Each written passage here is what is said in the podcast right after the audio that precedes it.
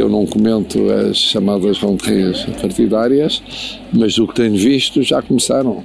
Uma há dois dias, outra ontem, eh, e vão continuar até setembro. Aparentemente, começou certamente a apresentação de propostas para o orçamento do ano que vem, em vários domínios, e que se é para o ano que vem, quer dizer que é para produzir efeitos no ano eleitoral. Sabe que no ano eleitoral há uma coisa que é constante, que é promessas eh, relativamente a matérias que dizem respeito à vida das pessoas, nomeadamente ao bolso das pessoas e dos contribuintes. O senhor Presidente não comenta rantrês, mas Marcelo comenta.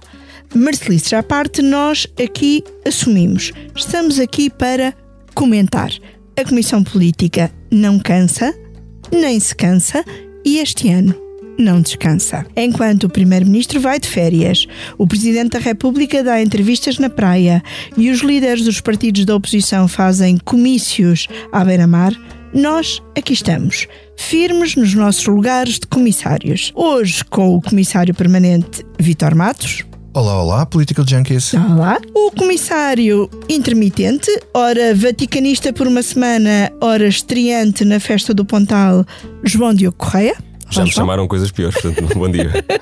e o diretor do Expresso, João Vieira Pereira, aqui na qualidade de comissário para os assuntos económicos. Bem-vindo, João. Boas, boas. E estamos todos de camisa branca, só para que se Exatamente. Eu estou de azul. Para quem nos vê, não é? para quem nos vê, eu estou aqui para moderar estes senhores de camisa branca. Um, que hoje parecem ter vindo de farda. E pronto, as rentrées já começaram, ou reentrées, como uh, parece ser moda chamar-lhes este ano. Na clássica Festa do Pontal, Montenegro atacou. Quero dizer ao Primeiro-Ministro António Costa e quero dizer ao Governo que o esbulho fiscal tem de acabar. E como previsto, o líder do PSD apresentou algumas das propostas para descer impostos a começar pelo IRS e já este ano. Uma diminuição de 1.200 milhões de euros no IRS das famílias portuguesas. Não há que esperar pelo orçamento para 2024. Há que decidir já. Mas ainda antes das promessas, houve estrelas no céu da quarteira como Carlos Moedas e Marcos Mendes, a dar um certo sinal de união laranja. Vamos então começar por aí. O Expresso faz 50 anos. Celebre connosco e torne-se assinante em expresso.pt. João Diogo, foi o teu primeiro Pontal, a tua primeira festa do Pontal. O que é que te chamou a atenção? Uh, olha, já que começaste o episódio a falar de fardas, devo dizer que estava à espera que fossem todas as fardas brancas e não. Havia algumas pessoas que se destacavam fora dessas fardas brancas. Uma delas era Carlos Carreiras, que era um dos convidados, era um dos autarcas convidados por Montenegro. Tem a ver, obviamente, com as semanas anteriores da jornada uh, e, e, dos autarcas que participaram na jornada, dos autarcas social-democratas. E, e Carlos Carreiras ia não só com uma farda um bocadinho diferente, uma, uma camisa laranja, uma alaranjada ali para o, quase para o rosa, e muito discreto atrás. E isso contrastava, era a primeira coisa que chamava a atenção de quem entrava. Agora, enfim, nós já lá estávamos quando chegou Montenegro, mas pronto, era a primeira coisa que se notava é que havia um autarca muito mais entusiasmado, muito mais, uh, não na liderança, porque Montenegro ia liderar a comitiva, mas Carlos Moedas de facto aparecia quase como um, um braço direito, embora fosse atrás, era o braço direito de Montenegro, e, e isso era assim a primeira coisa que chama a atenção quando ele, quando ele se entra.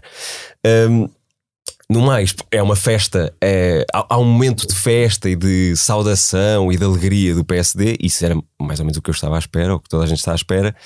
Embora depois, olhando um bocadinho de fora, eu não sei se o PSD eh, tem motivos para estar assim tão entusiasmado com o ano que aí vem. É verdade que pode correr muito bem, mas em vários momentos eh, pensamos: bom, isto, isto pode dar para torto. Aquele era um momento de unidade, de união e de festa mas o próximo ano vai, vai dar para perceber, aos próximos meses vai dar para perceber se aquilo foi só um momento isolado no meio de agosto ou se é um retrato do e próximo era ano. Um, foi um momento um bocadinho já eleitoralista, como, como Marcelo diz que são as RAN3 deste ano.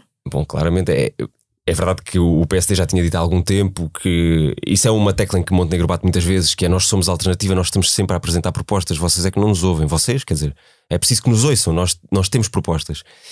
E temos pacotes de propostas, têm sido imensos. Há um ano também, também se usou um pontal para, medidas sociais. para um pacote de propostas. o que tem uh, interesse nesta altura é que estamos quase a chegar a um período para eleições. Enfim, a Madeira está quase, mas, mas já a pensar no próximo ano é, é o ano em que voltam as eleições, uh, no caso das europeias. E de facto, o pacote desta vez é um pacote que mexe com o bolso, e portanto, isso cheira sempre a ambiente pré-eleitoral. Quando, quando se fala em bolsos, uh, Marcelo não comenta randrez, mas comenta bolsos, e, e cheirava muito a campanha eleitoral. João, e que comentas tu do pacote que mexe nos bolsos? Pois. Estas medidas de. Uh, estas propostas para diminuição de impostos fazem sentido nesta altura? São as certas ou são Uh, sintoma de uh, início de processo eleitoral? Primeiro, eu acho que um, um, ponto positivo relativamente àquela que tem sido a estratégia do PSD. É, é verdade que o PSD tem apresentado muitas propostas, mas tem tido, uh, tem tido um, vamos dizer, o azar Uh, há quem dia possa ser o azar de apresentar propostas que acabam por uh, ter muito pouco impacto. Uh, eu acho-lhe que é uma Esta falta. Esta segunda-feira também caiu na bola, não é? é Benfica e Porto é, a jogar. É, os timings são sempre estes. Montenegro falou outro. ali nos intervalos da bola. Mas pronto, mas, mas, tem, mas tem tido pouco impacto. porque seja por por má estratégia na altura em que são apresentadas as propostas, como chegaram a apresentar propostas, lembro-me, foi apresentada uma proposta, se não me engano, de, de apoio à velhice no, no, dia em que Pedro Nuno Santos fez exatamente, exatamente, sim. Quer, dizer, Era o pacote dos sim. idosos aí. É, repara, repara é, não, não sei como é que não há alguém que pense que não, que não é a altura certa para apresentar esse tipo de, esse tipo de medidas quando existem outros focos mediáticos. Mas desta vez o PSD conseguiu, conseguiu Pelo menos, pôr na agenda, ou voltar a pôr na agenda, um assunto que para mim é dos assuntos mais importantes para, para discutir em Portugal, que é o facto de nós termos uma, um, um esforço fiscal enorme sobre as famílias portuguesas. Uh, as propostas do PSD uh, servem apenas para marcar a agenda. Uh, podemos discutir as propostas uma a uma, mas são propostas de um partido da oposição uh, que podem ser, inclusive, muito diferentes daquelas que eles podem depois vir a apresentar para um programa eleitoral uh, e que só poderão ver a luz do dia se um dia o PSD voltar a ser governo. e mesmo assim, nessa altura, há sempre os políticos que dizem: bem, mudou a, a conjuntura, portanto, agora temos de mudar as propostas. Portanto, a única coisa que realmente faz que, que se tem de, de elogiar é volta, pôr na agenda do dia a questão dos impostos e, e, e da carga fiscal, que, que, é importante discutir. Uh, e sobre esse ponto, se me permitem, eu não queria já alongar muito na parte técnica, mas eu queria só dizer uma coisa uh, uh, sobre este ponto. Portugal, de facto, não tem uma carga fiscal muito elevada. Se nós compararmos com os outros partidos da União é Europeia, é com, desculpem, com os outros países da União Europeia, Portugal está abaixo daquilo que é um, daquilo que é a média da carga fiscal. Só que a carga fiscal não se pode medir isoladamente, tem de, tem de, tem de ser medida de acordo com o PIB per capita e tem de ser eh, medida de acordo com o rendimento das famílias. É por isso que existe um, um indicador associado à carga fiscal, que é o de esforço fiscal, que muito raramente é calculado mas que Oscar Afonso, que escreve a opinião uh, no Expresso, uh, fez um, uh, escreveu e fez as contas há cerca de 15 dias um artigo onde ele enumera exatamente essa questão do, do, do, esforço fiscal versus a carga fiscal. E se nós formos ver o esforço fiscal das famílias portuguesas, está muito acima da média europeia. Só para dar um número que é escrito e, e as contas são de Oscar Afonso, por exemplo, a Dinamarca, que é dos países com maior carga fiscal uh, com maior carga fiscal da União Europeia, uh, ser quase 50% uh, de carga fiscal sobre as famílias, o esforço fiscal não chega à média sequer da União Europeia. Porquê? Porque depois os rendimentos, obviamente, de, de, dos dinamarqueses são muito superiores. E Portugal é exatamente o contrário. Nós temos uma carga fiscal que não chega à média da União Europeia, mas depois o esforço fiscal é muito acima dessa média. Somos o sexto país da União Europeia com maior esforço fiscal. E, e portanto, este é um tema muito importante. É um tema que depois dá aso a, a, a muita.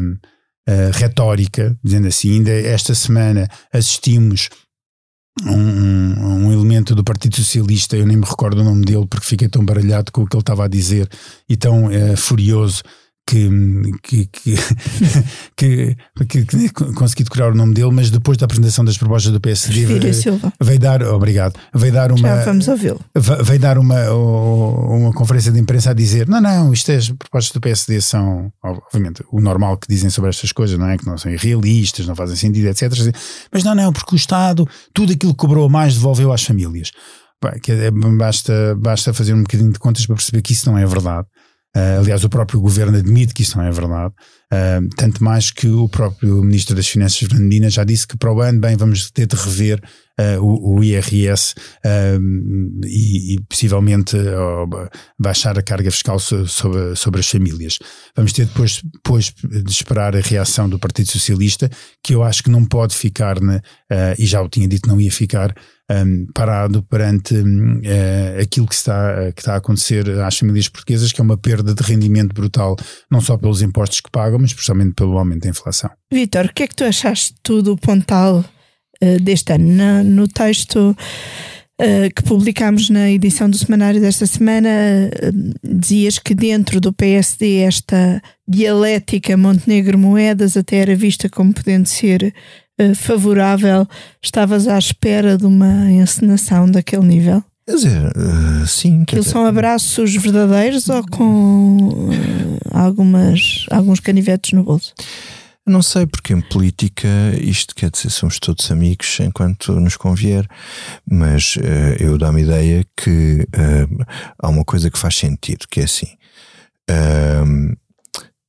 moedas não se pode comprometer completamente com a Câmara de Lisboa no sentido que ele mantém um tabu que toda a gente sabe que é de polichinelo, que é da recandidatura. Porquê? Porque pode acontecer alguma coisa. Quer dizer, até lá pode acontecer alguma coisa. E quando acontecer alguma coisa, ele eventualmente pode ser chamado, impelido, etc. A algum convocado. convocado para algum papel que, que ele não tinha previsto até à altura antes de estar comprometido com a sua palavra com uma candidatura. Eu percebo isso. Depois, do outro lado, uh, apesar da semana passada ter sido mais assertivo na questão do, do, do ele ter deixado isto no ar, mas eu percebo, eu percebo. Depois tens do outro lado o Luís Montenegro, o que é que lhe interessa realmente? Interessa-lhe amarrar uh, Carlos Moedas, não só à sua liderança, como um, a uma candidatura a Lisboa, porque interessa-lhe que Moedas ganhe Lisboa de forma mais clara. robusta, clara, com uma maioria e tal, isso reverte para a sua liderança. Se ele perder Lisboa, havia uma pessoa que me dizia do PSD, se ele perder a culpa, a responsabilidade é de mais de Moedas do que Montenegro. Ah, lamento, mas isto contamina sempre. Se perder Lisboa, Moedas estava arrumado e Montenegro ia atrás. Quer dizer, isso aí acho que convém aos dois o sucesso enquanto Montenegro for líder, interessa-lhe o sucesso de, de Carlos Moedas. Moedas. porque também é claro que Carlos Moedas não lhe vai fazer contravapor direto, pode-lhe fazer concorrência de notoriedade e de mediática, apostar, Carlos Moedas apostar num futuro que não se sabe muito bem o que é que vai ser, mas está a apostar num futuro qualquer.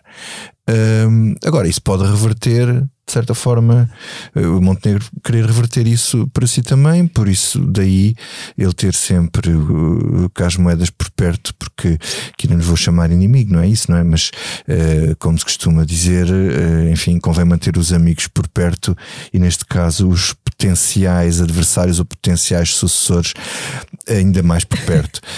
Agora, Uh, em relação à, ao que foi o Pontal e ao conteúdo e àquilo que foi o Luís Montenegro, quer dizer, Luís Montenegro tem o papel mais difícil aqui, tem o um emprego mais difícil cá em Portugal. Sim, já várias vezes. Quer dizer, os líderes da oposição têm um, um, emprego. O líder do maior partido da oposição é, é, um emprego difícil. E, é, é, quer dizer, é uma boa é uma boa estratégia, acho que o PSD porque está aqui a encarreirar, vai começar aqui o ciclo, novo ciclo político que vai ser já com, com duas eleições, é umas eleições na Madeira para o mês que vem e depois as eleições europeias em junho de 2024.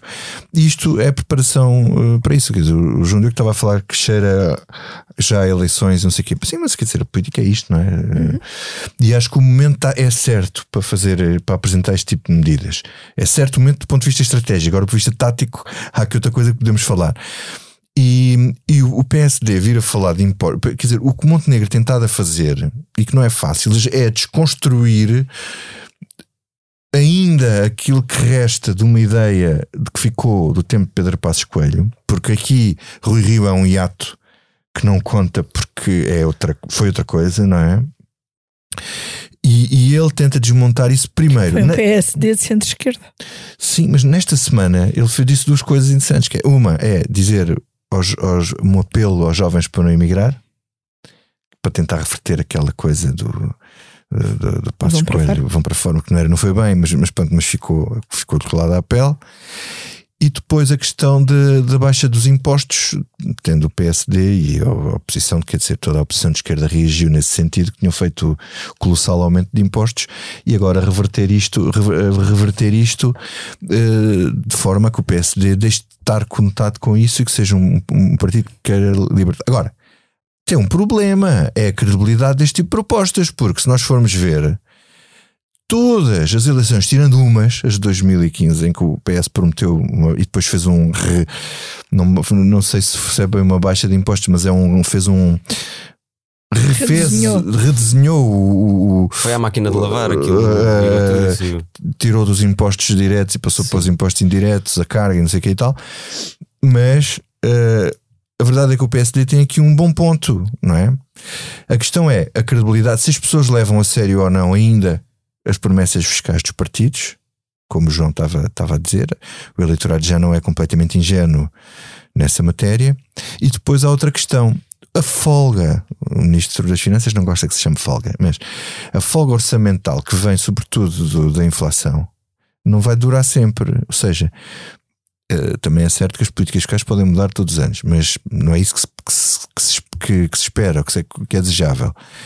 Eh, agora, tudo o que seja corte fiscal, neste sentido, convém saber eh, que implicações é menos, menos 1,2 eh, milhões por ano.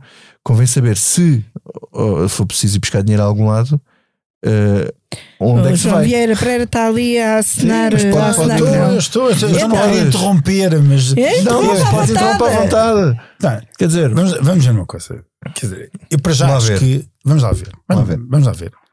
Nós estamos em 2023, 2011, já passaram 12 anos. Já chega de andar a falar da Troika. E, ah, o PSD foi com mais Mas, mas eu impostos." acho que é o próprio Isso- PSD isso é- que tem isso esse, é um- esse trauma, isso- não, é só, é não é um- só o eleitorado. Isso é isto é um- intencional, um- o PSD querer é um virar uma argumento. narrativa. Isso é um argumento que para mim não cola. E acho que a esquerda devia pensar um bocadinho mais antes de, de- de estar a falar sobre estar sempre que vem alguma coisa trazer à, ba- a trazer à baila a questão da Troika. Um, nós só fizemos a Troika porque o Partido Socialista nos levou à bancarrota. Primeiro ponto que é preciso. É, eu acho que devia sempre de- de ser dito isto quando se fala da Troika. Segundo ponto. Segundo ponto. Já passaram 12 anos. E o Expresso, foi o Expresso, este jornal, que ainda há pouco tempo fez as contas e disse que os impostos do tempo de Vítor Gaspar ainda lá estavam todos. Todos não, não estão Ah, todos. oh, oh, desculpa, Uma boa 3%. uma boa, Não oh, vamos lá ver uma coisa. O grande aumento de Também, impostos ainda tá lá está, porque de- deu muito jeito ao Partido Socialista, deu muito jeito ao Partido Socialista. De- de- Os eh, 3% então, da sobrecarga fiscal e IRS já, já não tem. Tá, há outras estão. revoluções, não é? Que Deu também muito- estão coladas à pele do PSD. Deu muito jeito ao Partido Socialista eh, acabar com algumas medidas da Troika para marcar uma posição, nomeadamente eh, eh, pá, eh, a volta das 35 horas, por exemplo, foi eh, se calhar aquela mais, hum, mais mediática. Mas a verdade é que, que a verdade é que o aumento de impostos foi daqueles que eles não acabaram. E isso se vê pelo aumento da carga fiscal que desde, 2000, e- desde 2015 não para de aumentar. Mas há uma coisa E, que também é portanto- verdade, que tu sabes. Quer dizer, e aí agora, pá, não, não é estar aqui a Nem o defender IVA baixou, Não, quer não, dizer. o, o, o Partido Socialista diz uma coisa que é verdade. A carga fiscal Mas contabiliza-se, sobe em termos absolutos, verdade, isso porque aumenta o emprego, porque aumenta as contribuições. Isso é verdade, mas eu Sim. acabei por dizer aqui no início que o Mas- nosso esforço fiscal está isso maior é do que- que nunca. Mas Pronto. essa é que é Mas a o minha, mas a minha- mas é que a minha questão é essa: é que nós, não só o Partido Socialista, não baixou os impostos, como, como os impostos estão de- completamente hum, descontrolados relativamente ao aumento dos rendimentos que não têm, não, não, não têm crescido de acordo com aquilo tem crescido a, a- cobrança. E, portanto, neste, neste ponto, o Partido Socialista não fez aquilo que, aquilo que disse que ia fazer no, no período eleitoral e aproveitou-se desse enorme aumento de impostos, que é verdade que aconteceu, e aproveitou-se disso para agora apresentar um brilharete das contas públicas. E ainda bem, atenção. Deixa-me introduzir questão aqui é o- Deixa-me só dizer uma coisa. A questão aqui é de, também é de. Há um lado de luta política aqui, como é evidente, Claro, não é? Uh, mas também é o próprio PSD que está a ten- tenta reverter isso. Agora, na maior parte dos casos, Durão Barroso apresentou um choque fiscal, José Sócrates disse que não ia aumentar impostos, a seguir o Passos queria baixar impostos, e depois foi, foi sempre.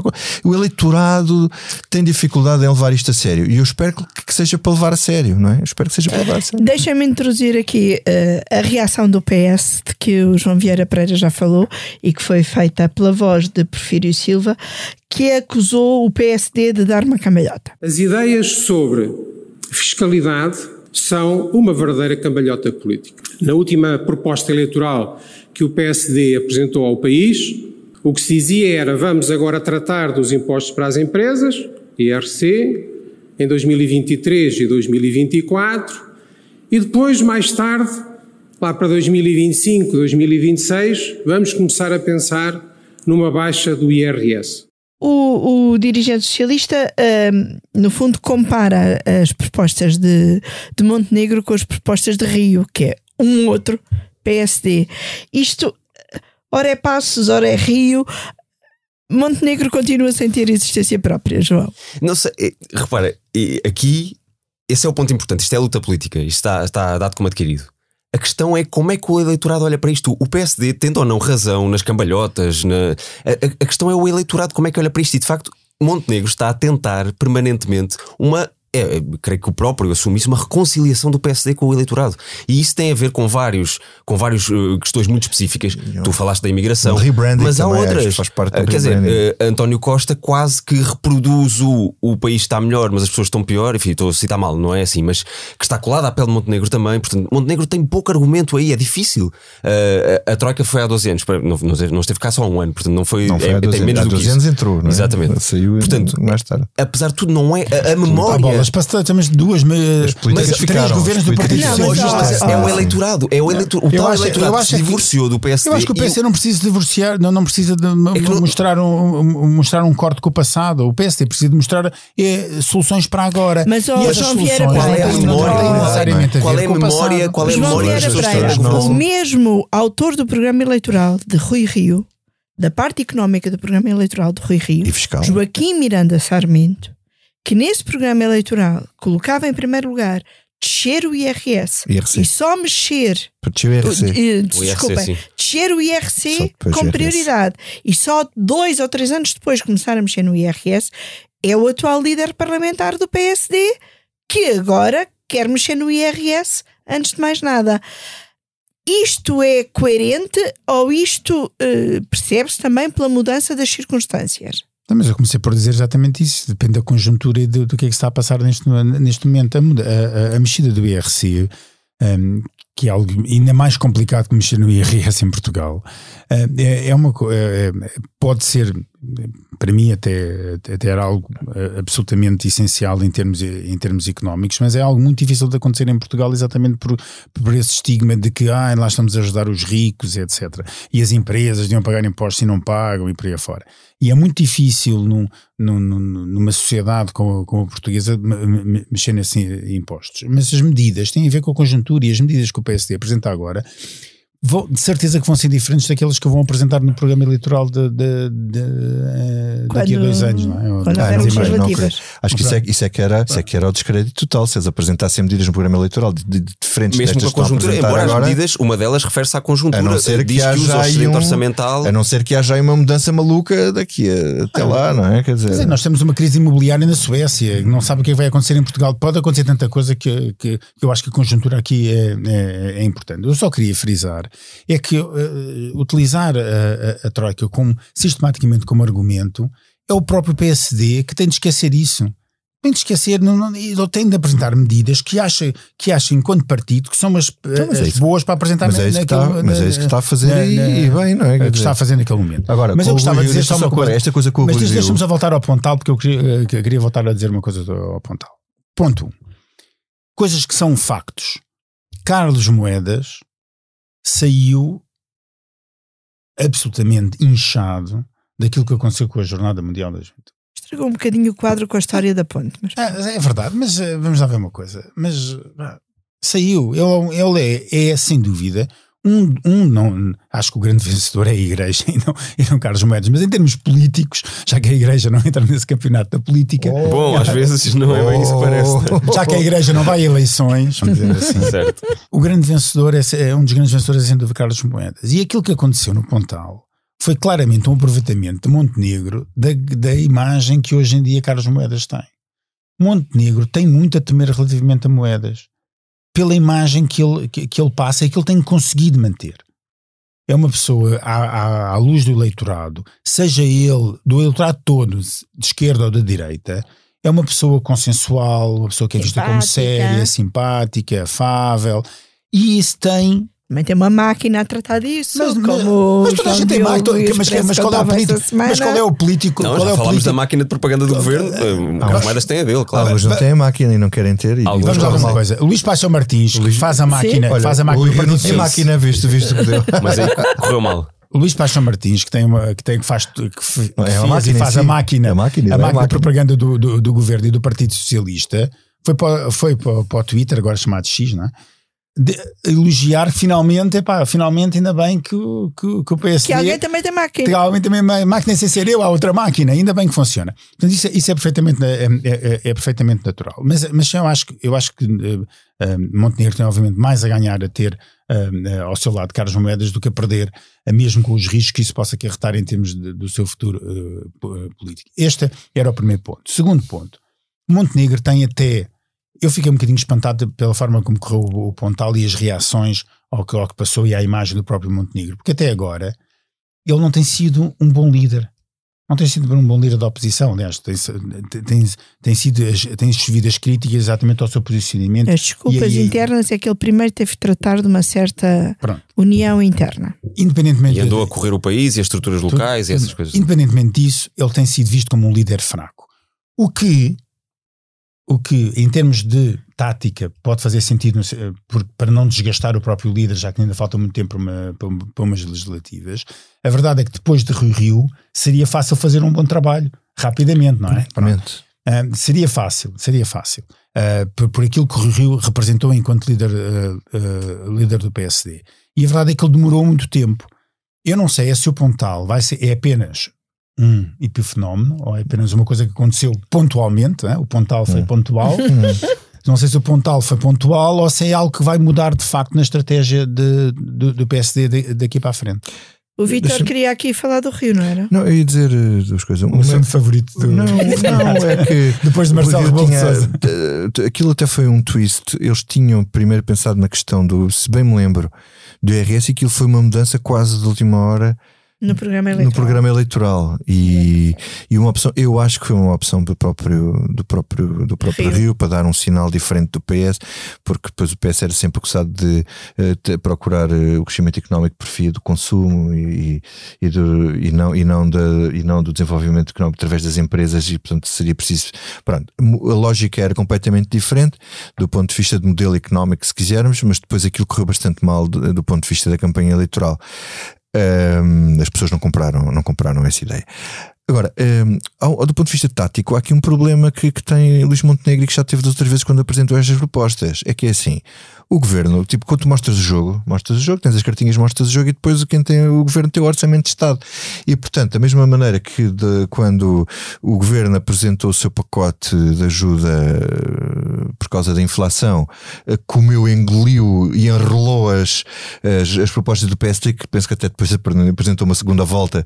Portanto, quer dizer, neste leilão, como foi bem apanhado o título do, do, do Expresso desta semana, uh, Elas, Eunice, ehm, que de facto agora o governo a seguir depois olha para isto e diz: Bom, vamos dar aqui um pum- vamos aqui dar aqui Agora um faço eurito." melhor. Um deles, o IRS jovem, é, é, quer dizer, o. o Mesmo, João Diogo, tu que ainda estás no pacote do IRS jovem, sentes-te um bocadinho a ser eh, disputado dentro do Bloco Central? Eu tenho pena de não estar no nono escalão, porque o nono escalão fica fora e eu, lamentavelmente, não estou no nono nono escalão, portanto tenho direito a. eventual direito ao que irá acontecer. Eu queria dizer, sim, sinto-me incluído. O, o que eu queria dizer é, é, é que, por isso é que eu comecei por dizer que não sei se o PSD tem assim tantos motivos para, este- para uma esperança ou para uma alegria, que são essas três dificuldades que se notou no, no Pontal. Uma foi o que o Vitor falou, descolagem da memória mais recente dos governos PSD, a outra é essa, o governo vai lá e cobra fome, vê o jogo primeiro e depois diz: Ah, é isto que tem. Olha, eu tenho isto. Toma lá mais. Esse mesmo, te- nesse mesmo texto, o governo assumia que ia deixar o, No o caso- PSD mostrar jogo. Que no caso é outubro, portanto, daqui até outubro ah, o, PS, o PS apresenta uma coisa por cima. E por isso é que a tarefa de Montenegro é mesmo difícil. E a terceira é que nós estamos aqui a falar de moedas e, de, enfim, do, do quão moedas pode ser útil a Montenegro. Mas eu vejo uma eleição dificílima nas europeias. Nas europeias, essa é a questão, Difícil. Nós, ah, o João estava a dizer que a tarefa é mais fácil ah, depois da- do legado de Rui Rio. Ah, talvez em termos abstratos, mas quer dizer, no concreto, a comparação, por exemplo, das europeias de Rui Rio não tem nada a ver porque vem um Chega. Que não, que não estava, ou estava como basta, qualquer coisa assim do género, mas sobretudo uma iniciativa liberal que já é, é mais do que certo, Vai que no provável, mínimo, no que mínimo. vai um João Coutinho Figueiredo. No Portanto, mínimo. muito forte. Quer dizer, é uma eleição em que o PSD vai enfrentar uma dificuldade que eu creio que nunca aconteceu numas europeias. Portanto, Sim, o voto à direita Não, nunca foi tão disputado. não, é uma- repara, o Nuno europeias. Melo ainda tem alguma presença, quer dizer, eh, o CDS é um bocadinho, pode ter alguma força nessas Ainda existe. europeias, ainda existe. Não há vezes não se coligam. não eh, que não é o caso nas legislativas, enfim, podem coligar-se, Mas mas, olha, mas é mesmo uma coisa. eleição. São três As coisas que eu acho que europeias vão ser fundamentais e o Luís Montenegro já cometeu um erro em relação a isso. Uh, tem que ter um bom cabeça de lista, que vai valer o cabeça de lista. Não tenho, Quem certe- é? não tenho a Não- certeza, não não, é- tenho a certeza se é o, se é Rui Moreira, se é era Rui Moreira. quem se estava não, a falar há muito não me tempo. parece que seja tão Não é- líquido, não é certo. Parece cada vez Certo. menos, não é? Se não for ele, não estou a ver nenhuma figura assim que ah, tudo assim à maluca, a malta não vai de feiras só para ir votar no PPD. Isso, Há quanto tempo falamos da falta de europeias? quadros do PSD, que às vezes se nota a falta de quadros? Portanto, é uma e no, no PS fala-se Marta Temido e em Ana e Catarina Ana Mendes. Catarina Mendes, portanto, acho, enfim, não sei. Depois Marta Temido também se fala para a Câmara, lá entre a moeda, portanto, não sei o que é que eles vão fazer, mas em todo caso, eh, em todo caso, aqui, quem está com a cabeça no cepo é o PSD, por uma razão muito simples. Luís Montenegro já disse: podia perder por um ponto ou dois. Não pode! Não pode, Não por isso- pode! É quando a oposição perde as europeias. Por isso Quer que- dizer, quando a oposição ganha as europeias, muitas vezes a seguir perde as legislativas. Aconteceu N vezes. E se, se perder as europeias, então é muito difícil conseguir ganhar lá as para as legislativas. E pode Portanto, não chegar dizer, lá, pode, pode nem sequer ficar, acho, ficar para contra a eu acho que ou ganha ou está tramado. Quer dizer, é muito difícil. João Vieira Pereira, como é que o governo vai tentar ganhar este leilão do IRS, como nós já lhe chamamos? Eu estou um bocadinho apreensivo relativamente às medidas do governo. Porquê? Porque aquilo, se nós olharmos para as, pa- com atenção para as palavras de Fernandina, ele diz: Nós vamos apresentar medidas eh, para, o, eh, para o IRS em 2024. O que quer dizer que as medidas que efetivamente passam a ter efeito no bolso dos portugueses podem só ser em 2025, porque se aprova, se eles aprese- se apresentam medidas em 2024, eles podem ter efeito apenas em, em Será para o 2025. orçamento de 2024, não, Não, não. é? Mas olha que Não. se as medidas forem, desculpa só uma coisa, se forem por mês, por exemplo, este, este inversãozinho, já, já, já Mas- tu sentes diretamente no bolso forem- logo, não é? se forem por mês, mas não são necessariamente por mês. Porque normalmente, mesmo que as medidas entrem em vigor em 2024, as pessoas sentem depois na, na retoma do IRS em 2025. É isso que eu estou a dizer, é que pode haver muitas medidas que efetivamente podem, podem ter só impacto no bolso dos portugueses em 2025. Mas eles já anunciaram, se não me engano, que, portanto, ou seja, vai haver menos hum, Retenção na fonte. retenção na fonte, ou seja, e tu e todos os meses sentes qualquer coisa um Não, bocadinho. não, mas aliás, a retenção na fonte devia ser totalmente revista, porque não faz nenhum sentido, não, é? não faz nenhum Ok, sentido ter de haver um acordo. acerto de contas que, na, na grande maioria dos casos, é sempre a favor do contribuinte e nunca a favor, e muito poucas vezes a favor do Estado. Ou seja, é, é muito maior o número de pessoas que recebem de volta do IRS do que aquelas que têm de pagar IRS. Pelo menos quando estamos a falar de trabalho dependente, não é? Não de trabalho independente, mas, mas de trabalho dependente, ou seja, de quem tem. que- Isso já entrou em vigor e já se sente em alguns já todos os meses, não é? Tenho que pagar. Já descontaram todos os Exatamente. meses. Estão a acertar contas. não é? É só, só que muitas vezes, muitas vezes não. Os governos, o Estado sucessivamente faz, aproveita-se desse dinheiro enquanto Fica o pau, caixa, o pau claro. vai, Vai e vem, não é? Para Pronto. algumas costas. E, e- eu acho que esse devia ser realmente um, um- um trabalho que devia ser eh, bastante melhorado e não me digam que não é fácil melhorar esse trabalho, porque hoje em dia com, com as capaci- eh, pa- pa- capacidade informática e com a informatização de todos os serviços, dizer, é muito fácil eh, eh, conseguir fazer isso. Portanto, para já é preciso perceber que medidas são essas. Depois é preciso perceber que folga é que vai haver. Porque nós não podemos esquecer uma coisa: 2023 foi um, um ano ótimo. 2024 não está a ser um ano Sim, há ótimo vários avisos de que não será. está, está a ser um ano razoável, se calhar até pode dizer que está a ser um ano bom, mas não está a ser um ano ótimo. E há muitos al- alertas sobre o que é que pode vir a ser eh, o andamento da economia. Há muitas nuvens, algumas mais negras, outras não, não tanto, mas não se sabe muito bem o que vai acontecer. O verão não está, em termos de turismo, a correr especialmente bem, não está a correr muito mal, mas não está a correr especialmente bem. Uh, se, calhar, há... se calhar está a correr melhor, pior para os portugueses. Mas, mas, mas, isso, também, mas isso também tem é? impacto, isso também tem impacto na, naquilo que é, eh, na, naquilo depois que é, que é, que é o bolo total. Não está uh, efetivamente uh, uh, a ser contemplada a possibilidade de nós entrarmos naquilo que é um, um, um, a explosão de uma bolha do mercado imobiliário. Eu chamo a atenção para aquilo que está a passar na Suécia. O mercado sueco é muito semelhante ao mercado português, porque é um mercado onde também o crédito de habitação é essencialmente taxa variável, muito mais taxa variável do que taxa fixa, tal como o português. Mas onde e o é parque público de habitação é maior, é portanto. Então, devia ajudar, não é? Devia ajudar e não a piorar. Isso, isso só joga. E, e onde há, limi joga e onde há limites a, a, a, do género eh, de quantas casas pode Exatamente. uma pessoa ter na capital. Pronto por exemplo. E, mas mesmo assim o mercado sueco está a cair e, e, está, e, na Europa está toda a gente muito apreensiva se pode ou não ter, ser ali o início de, uma queda do mercado eh, imobiliário. E o que nos faltava agora, em cima da inflação, das taxas de juro, de, de, do não crescimento de rendimentos, temos uma crise imobiliária. Porque eh, mesmo que nós olhemos para uma crise imobiliária, ah, pelo menos os preços da habitação vão, vão baixar. Bem, mas, calma, mas, é, mas, vão baixar, mas se, se, há uma queda no mercado imobiliário, há, uma, há um arrastar, há uma onda que se pode tornar num tsunami. E, Sobretudo e, os reformados suecos que vieram comprar casas cá em Portugal. não, repara, há, há, uma coisa, eu não queria entrar, em, entrar muito em, em, questões técnicas de economia, mas quando um reformado sueco compra uma casa em Portugal, ou um reformado francês, ou o que seja, compra uma casa em Portugal, e se depois a tiver de vender, abaixo do preço que a comprou, há um ganho para quem a vendeu e para, e para quem está no mercado nacional, normalmente os portugueses que a venderam, não é? Porque conseguiram vender um preço mais caro porque depois aquilo que poderiam retomar no futuro. E portanto, não é, é nesse aspecto pode não ser mau, só que o problema é que depois há todo um arrastar todas as outras pessoas, porque todos os portugueses que compraram casa também perdem valor nas suas casas. É? E, e, isso torna-se torna-se insuportável, sem, sem contar, obviamente, com todas as atividades económicas que decorrem um, uh, e, e, muita gente que, tu, uh, que vive do, uh, do mercado imobiliário. E, portanto, ainda falta também saber o que é que acontece com isso. Falta saber onde é que para o aumento das taxas de juros do, do Banco Central Europeu, se vai continuar, se não vai continuar. E depois resta saber até que ponto é que as poupanças dos portugueses não estão a desaparecer ao ponto de quando é que é a folga, onde é que para a folga. Porque há um ponto até que, os, que, há, que, que algumas famílias conseguem suportar porque tiveram a capacidade de juntar algum pé de meia, mas esse pé de meia também se esgota. Portanto, tudo isto pode, pode vir a, a, a, a, que esta crise de rendimentos, não existe uma crise económica, mas existe de facto para as famílias portuguesas uma crise de rendimentos, se pode agudizar ou não.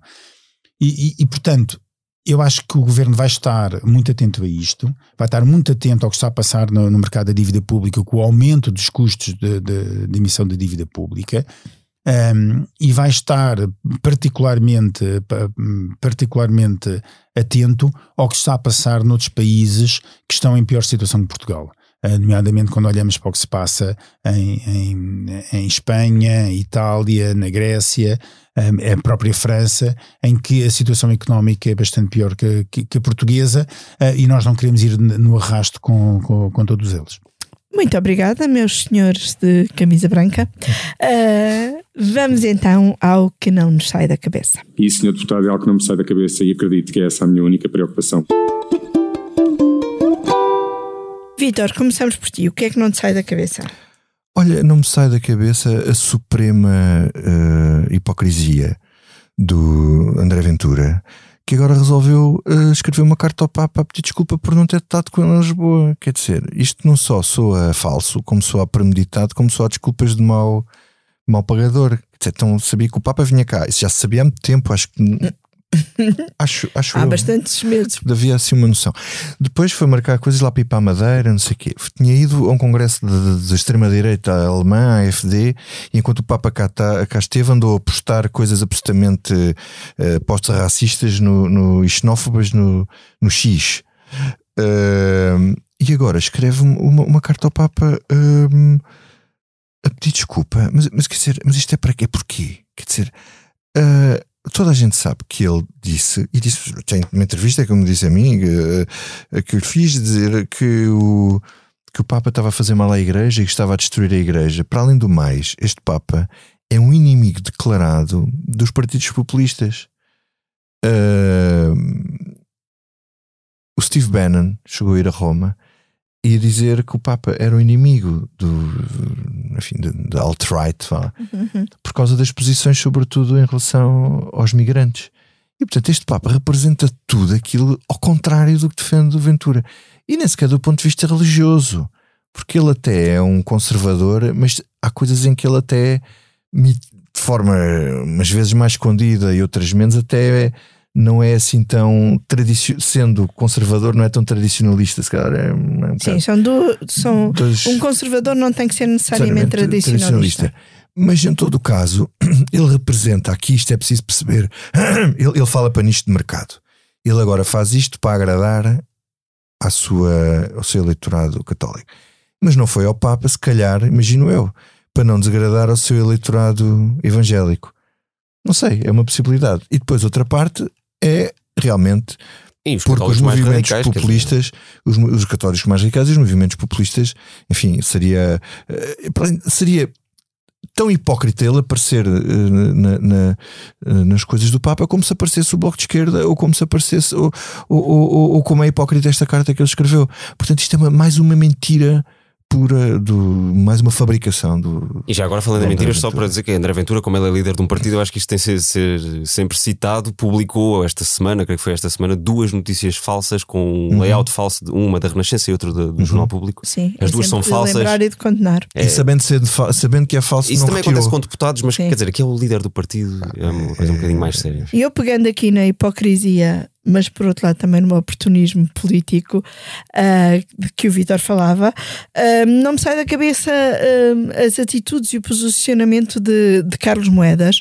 que, como dizia o João Vieira Pereira há bocado, aparece como um grande vencedor político da jornada, fazendo esquecer muito rapidamente que no início do seu mandato demorou muito tempo a pôr a jornada a andar, entregou erradamente o pelouro uh, a uma vereadora que uh, não mostrou ter unhas para o assunto, recusou inclusive uh, eventos da jornada, fazendo com que o último evento do Papa fosse em território de Isaltino e depois teve o descaramento de aparecer no município de Isaltino, quase que tirando lugar ao presidente da Câmara que devia ter lugar uh, ali. Portanto, Carlos Moedas tem este lado um bocado hipócrita de se aproveitar uh, de uma jornada com a qual ele nem sempre nem sempre esteve, e tem o lado oportunista de, às tantas, deve-se ter deslumbrado tanto com o seu estrelato na jornada que uh, ultrapassou todos um, todos os passos para uh, anunciar que dava o nome do Cardeal Manuel Clemente à ponte sobre o, sobre o Trancão, iniciando uma polémica completamente desnecessária contra a producente. De, depois. Uh, também lamento que se tenha embarcado em duas petições contrárias. Uh, quem embarcou na petição a favor, se calhar devia seguir o exemplo do próprio Cardeal, que disse então não, obrigadinha, mas não quero. Um, portanto, um, não me sai da cabeça e irrita-me um bocadinho este oportunismo de Carlos Moedas. É política. É só, só, para dizer que se calhar a história da jornada não acabou definitivamente e dessa da memória e da disputa, e aí há aproveitamento dos dois lados, provavelmente que, que, tem a ver com o lado do governo. José Sá Fernandes tem prometido, está de férias, Sim. mas tem prometido. Esta quesilhazinha há de voltar lá para setembro. setembro. Portanto, isto, o assunto não morreu. Esperemos para ver. O e o que é que não te sai da cabeça a ti, João Diogo? A mim não me sai da cabeça o calor. Eu, eu por acaso, até estou aí de férias, que é coisa que não interessa absolutamente nada para, para os nossos ouvintes, mas enfim. Uh, é uma altura em que normalmente no verão nós achamos que é bom que esteja calor para, para poder aproveitar as férias, mas é um calor, uh, o que não me sai da cabeça é um calor diferente, é o calor uh, são as histórias à minha volta, quer dizer, tenho um, um, e não são as mais graves, obviamente, um amigo que vive em Barcelona que está refugiado, não consegue do calor louco, é, é mesmo um, um, excesso de calor. Eu cheguei a Roma, como a Eunice eh, disse no início do episódio, eh, fui a Roma ver o Papa, e não, não, é, não é provérbio. Basta Roma Eh, para vir com o Papa. para vir com o Papa e, e, quer dizer, parecia que tinha chegado a um país tropical, era uma, um, um- a expressão o calor dos ananases era a única que me ocorria. Ah, as ondas de calor são cada vez mais. Aproveito para, para recomendar um texto que a Raquel Albuquerque escreveu na revista do Expresso, em que imagina o Portugal de 2050 e, e é difícil ah, ler aquilo e tudo o resto e não ficar eh, com o que agora chamamos a, a ansiedade climática e para as pessoas da minha geração ou abaixo, quer dizer, dos 20, finais dos 20 anos, abaixo dos 30, eh, nós vivemos sempre com crises permanentes, quer dizer, estamos permanentemente em pânico. Acho que foi isso que foi, acho que foi assim que fomos educados. Mas talvez esta se sobreponha a todas as outras. Talvez a- a- o, o medo da emergência climática se esteja a sobrepor a todos os outros, porque nós sentimos-lo a esta ideia de que as, as alterações climáticas era uma coisa lá distante e que não se sentia, e que era um, um, um gelo que derretia e um, Daqui a 100 anos. e um panda que morria. Não é bem isso. Quer dizer, é isso e é muita, muitas outras coisas que nós estamos a ver com estas ondas de calor todas. E eu acho que já é um calor que assusta. O calor que eu antigamente gostava para ir de férias ou, ou para ir à praia fora de, fora de época já, já deu a volta completamente. É, é um calor de pânico. E a ti, João Vieira Pereira, o que é que não te sai da cabeça?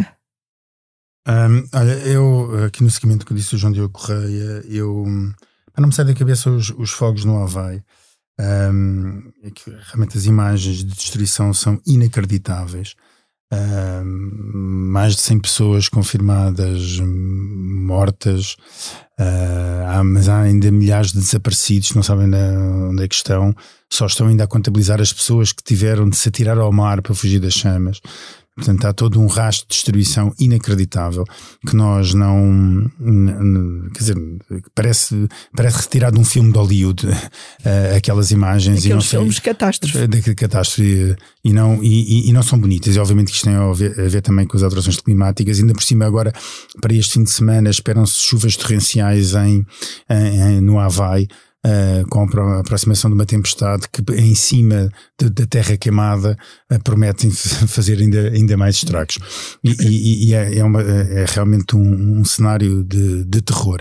Mas agora também não me sai na cabeça as palavras do, do, do João Diogo Correia que dizer, bem, nós somos uma geração que vive sempre em sobressalto.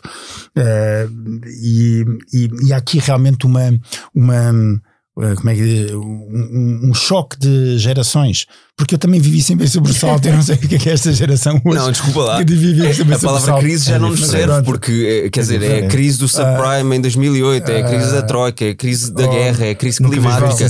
Não, não, a palavra crise está mesmo João- errada. Já, João já se tentaram Correia, outras. Eu, eu, eu, vou- eu, vou só, eu, eu vou só. eh, Tu apanhaste eu- o fim da só- história, não é? Deves ter. Deves ter... Jo- Jo- João Diogo Correia, eu, eu vou-te só contar uma história. E vou uma, Tem que uma ser história, curta. Uma história muito curta. Short story. Eh, eh, eu sou, eu sou, eh, eu venho de uma classe média, pode-se dizer assim. Os meus pais são da classe média, os meus avós, eh, pelo menos do lado da minha mãe também. Eh, e, e, eu passava férias em Faro. E, e eu eh, esperava ansiosamente todos os anos para conseguir juntar dinheiro suficiente para descer à Avenida de Faro, ir à Rua de Santo António comer uma taça de gelado, que era o momento alto das minhas férias. Isto é, foi há 40 anos. Quer dizer, hoje em dia, hoje em dia o nível de vida e aquilo que as pessoas têm é muito superior. Ah, ao- claro. é muito superior. Portanto, não, eu acho que dizer agora, ai, o coitado dos jovens hoje que vivem sempre, sempre É em sobressalto, É as pessoas sempre viveram em sobressalto. É. As eu acho que sempre o viveram ponto é esse. sobressalto, Os meus pais conseguiram viver com os meus melhor, pronto. melhor que os meus avós. Eu já não vou conseguir viver melhor que os meus pais. Isso é muito claro que os filhos hoje estão a viver Sim, pior do que os é pais.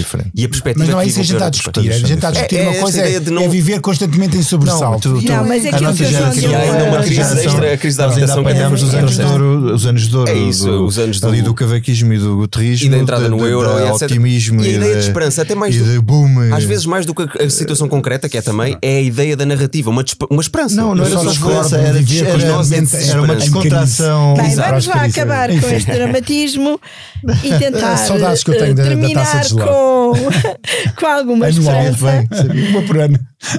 Esta foi a Comissão Política da semana do meio de agosto, aquela semana eh, que, em que geralmente nada acontece muito além do Pontal, como aqui eh, discutimos, gravada quarta-feira, dia 16, com os cuidados da Salomé Rita e a ilustração do Tiago Santos. Aproveitem os dias de sol, apesar de, eh, das preocupações com as alterações climáticas, boas férias para quem vai de férias, bom trabalho para quem está a regressar e deixo-vos com um dia de sol, como cantou Eber Marques no Parque Eduardo VII na recepção ao Papa Francisco.